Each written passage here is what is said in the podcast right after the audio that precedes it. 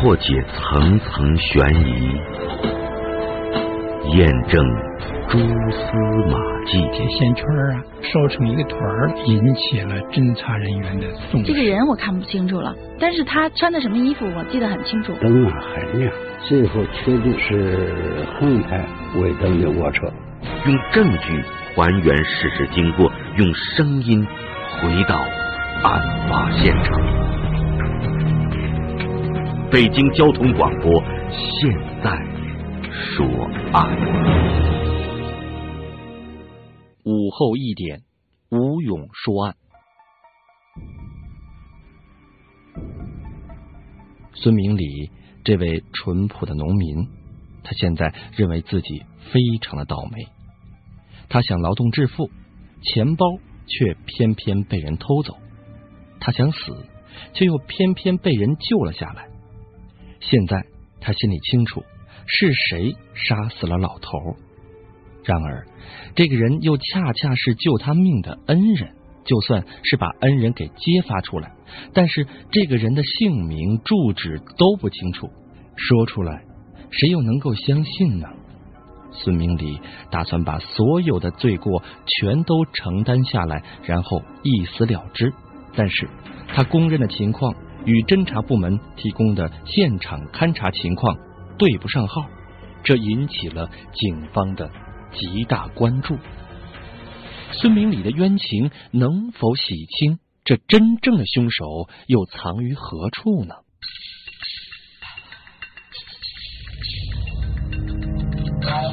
是自己的恩人，还是自己的仇人？这让一位淳朴的农民一时难辨。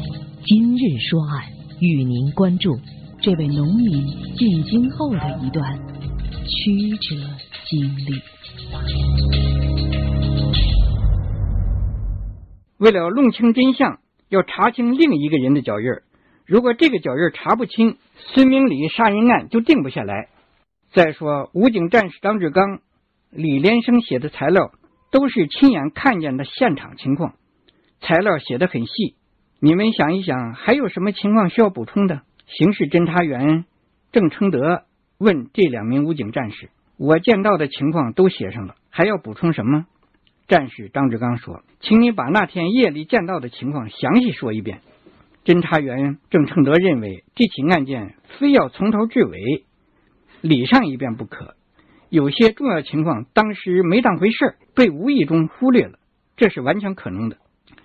战士张志刚笑了笑，沉思了片刻，把那天见到的情况重复了一遍。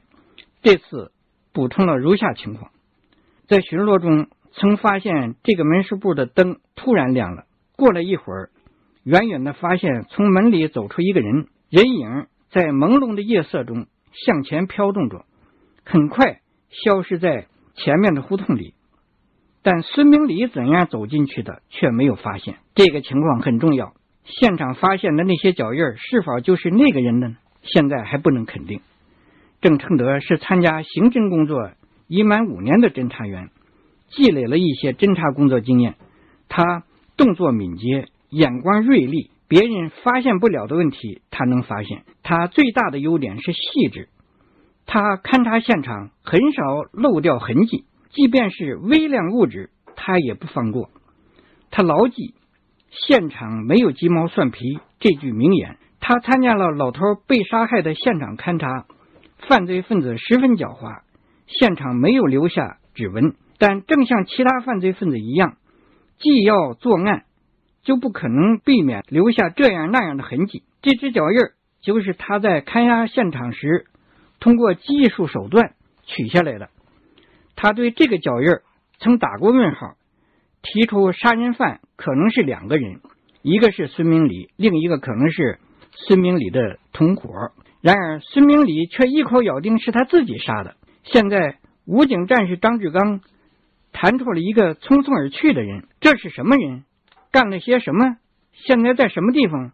不得而知。侦查员郑承德暗自埋怨：“你为什么早不说呢？”然而他不了解，武警战士的主要任务是突出一个“警”字，在巡逻中维护好治安。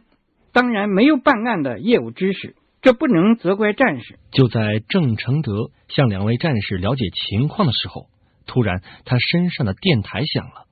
电台里告诉他，现在在大同旅社的一个房间里发现了一具尸体，请他马上赶到现场。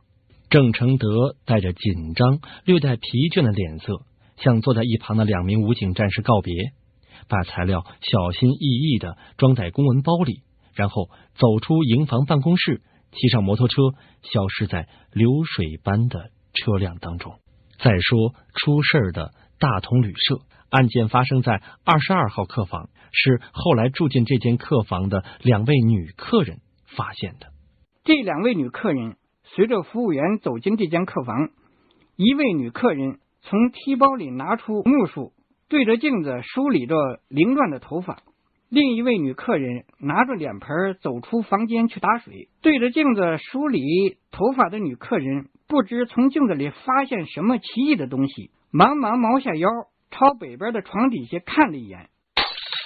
她把镜子一扔，哎呦一声跑出门外。服务员同志，你们快去看看吧。这个女客人吓得直打哆嗦，什么事情值得大惊小怪的？这位女服务员满不在乎，床底下有个人。女客人的声音仍在颤抖。女服务员半信半疑。这间客房原来住两个男人，前天一早就退了房间。那位男客临走时还说了一句：“我们走了，你们到房间看看。”女服务员当时心想：“你走就走吧，有什么可看的？旅店嘛，客人川流不息。”每天送往迎来，这是旅店的常事。打扫房间时，只是把桌子擦了擦，换了一副床单、褥单，没有打扫地面。走，我去看看哪儿来的人。女服务员急匆匆的在前面走，女客人在后边缓缓的跟着。醒醒，醒醒！女服务员进屋朝床底一看，不禁吃了一惊：怎么还有个人在这睡觉呢？他用脚踢了两下，这个人直挺挺的躺在床下。一动也不动，他伸手一拽，可了不得了！只听“噗嗤”一声，这个人从嘴里喷出一口血沫，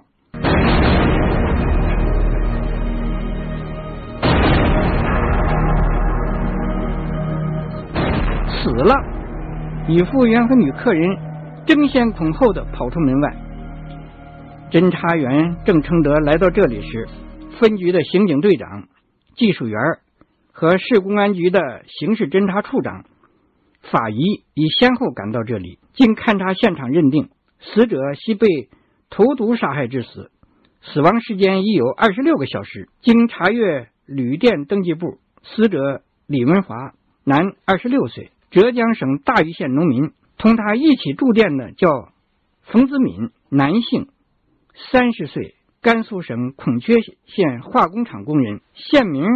显然是编造的假名。在现场勘查中，在有两个清晰明显的脚印引起郑承德的极大兴趣。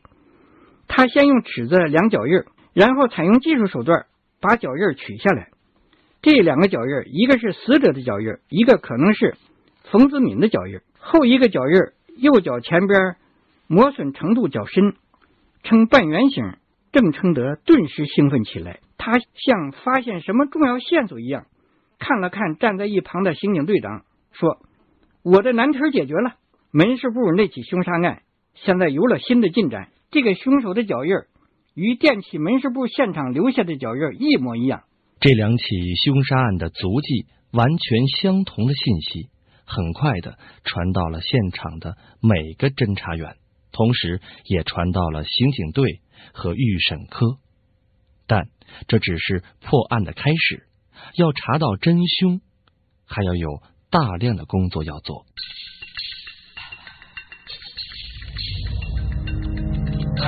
是自己的恩人，还是自己的仇人？这让一位淳朴的农民一时难辨。今日说案，与您关注这位农民进京后的一段。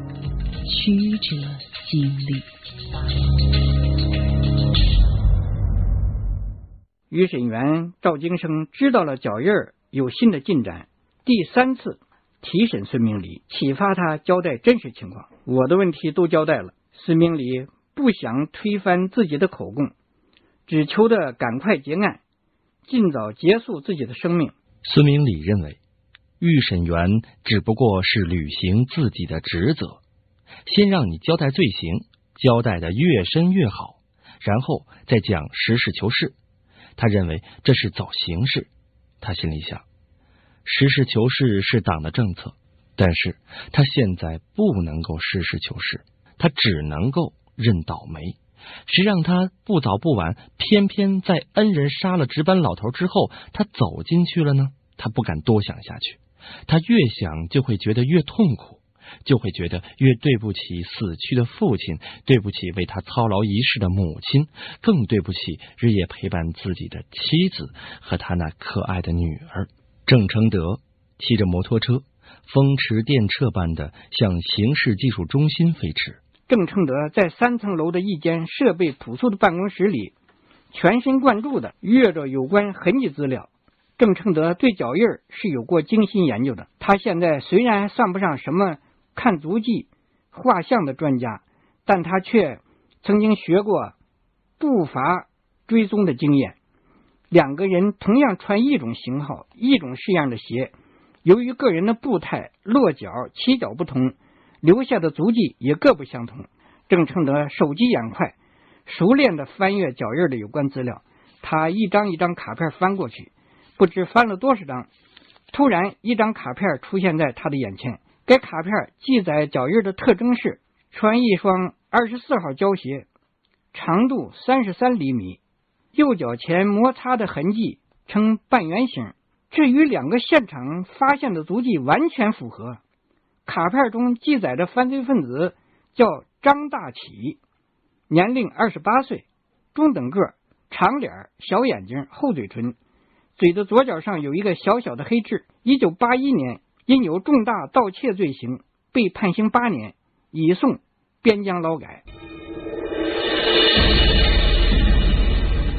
北京市公安局发出了关于查缉重大抢劫杀人犯张大启的通缉令。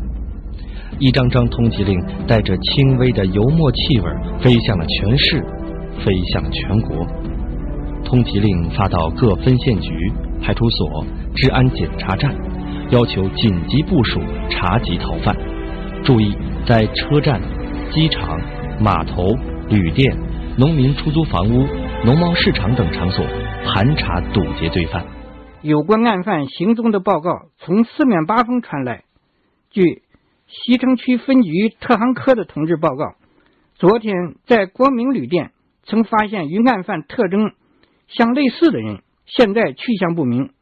据车站派出所的民警报告，今天上午八时，在众多的旅客中有一个人很像这个罪犯，突出的是左边嘴角上有一个小小的黑痣。郑承德和侦查员小吴立即出动，他们沿着犯罪分子的踪迹，从旅店。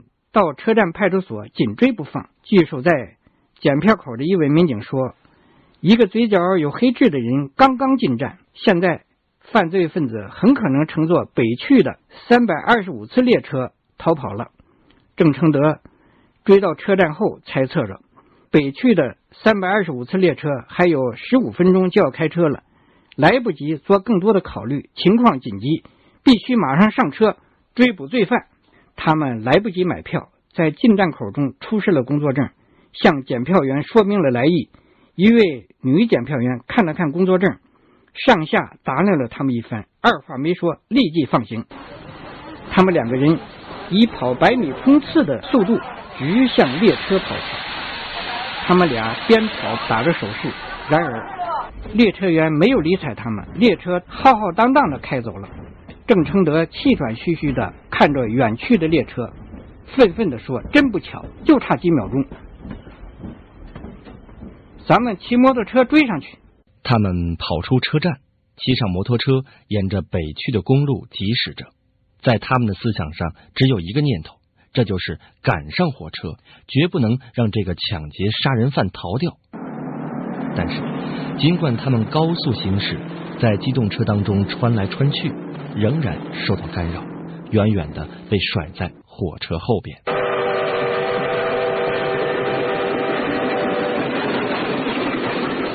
既然赛不过火车，就得想想办法。于是，他们忽而绕开公路，忽而又左转弯奔驰，忽而又穿过铁道向右行驶。就这样走了一些小路，十分钟之后，就把火车给甩在了后边。又过了五分钟，他们提前来到了双通车站，经与站长联系，火车进站之后，他们立即登上了火车。这是一列普通列车。车厢没有卧铺和软座，都是硬席。车厢的行李架上，旅客的各种物品一包包的排列整齐。旅客坐得满满当当，没有空座。旅客们有的看书看报，有的几个人打扑克，有的闭目养神，有的则透过玻璃窗欣赏着沿途景色。服务员正在为旅客送开水。车厢里充满了欢乐和谐的气氛。乘警和两位乘务员依照次序，正在一个车厢一个车厢的检票。他们已经检过五个车厢的旅客，旅客们大多数都很本分，听到要检票就主动拿出车票给检票员检查。他们来到八车厢，这时在九十三号座位上的一位旅客，一会儿把头靠在后背上，闭目沉思。一会儿伸着脑袋看看窗外。自从检票员来到这个车厢后，他的眼睛不断的盯着这些检票员，浮现出急躁不安的情绪。他拿出一本《瞭望》杂志，漫不经心的翻阅着，而眼睛却不时的盯着列车长的行动。列车长、检票员和乘务员来到他面前，他不禁颤抖了一下。他拿出车票递给检票员：“你叫什么名字？”夏玉山有工作证吗？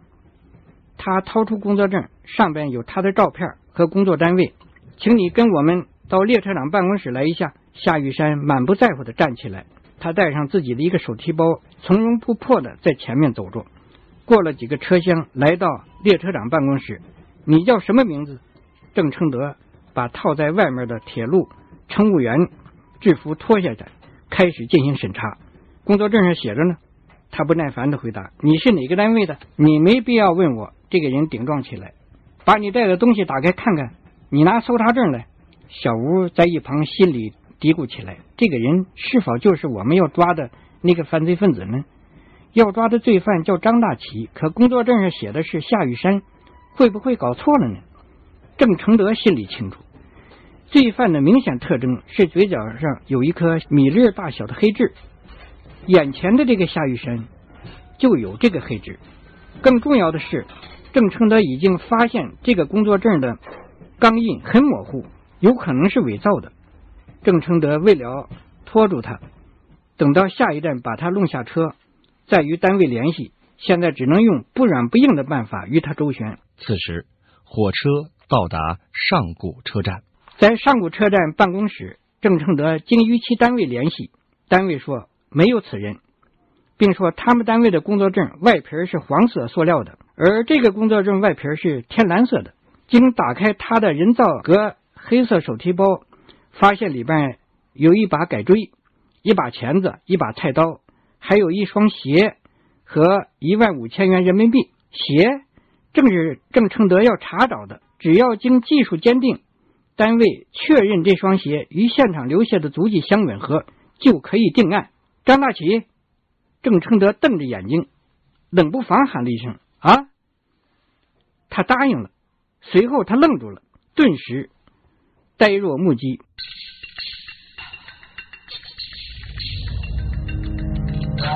是自己的恩人，还是自己的仇人？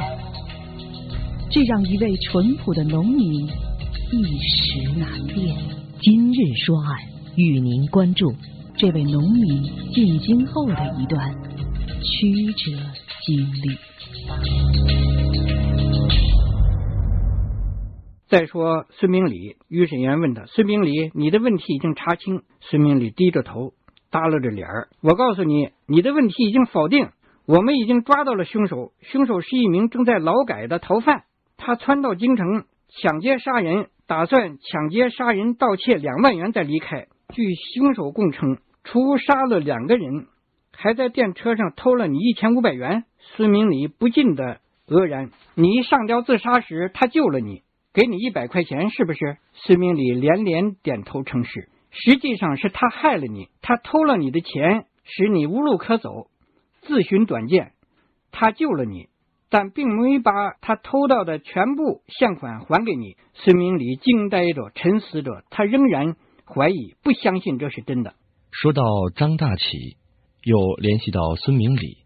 本期的讲述人刘朝江给我们介绍了其他的一些背景情况。这个人呐。逃出以后是没有地方去，他就在前门大街啊这一带游逛。他白天呢发现这个门市部呢是卖一些照相器材等这些东西的，晚上呢他发现就是一个老头值班，所以呢在当晚呢他就萌生了要把这老头杀害的这个罪的念头。孙明礼当晚想找点水喝，见到这个商店亮着灯，想要点水，刚迈进去以后。就碰见这个犯罪分子走出来，他一看有点面熟，还没来得及想呢，又看呢地下躺着一个老头，他进去了，犯罪分子呢就乘机逃走了。这个当时啊，就是在东单这一带是有一片的树林子，这个孙明礼呢走投无路的情况下就上吊自杀了。这个时候呢，这个犯罪分子啊，他走出来以后路过这儿。路过以后，看到树上有一个人，一看呢，一个人上吊了，他上前呢就把他救了。这是一件偶然发生的事儿，他当时没有意识到，他偷的这个钱呢，呃，就是上吊这个人的钱。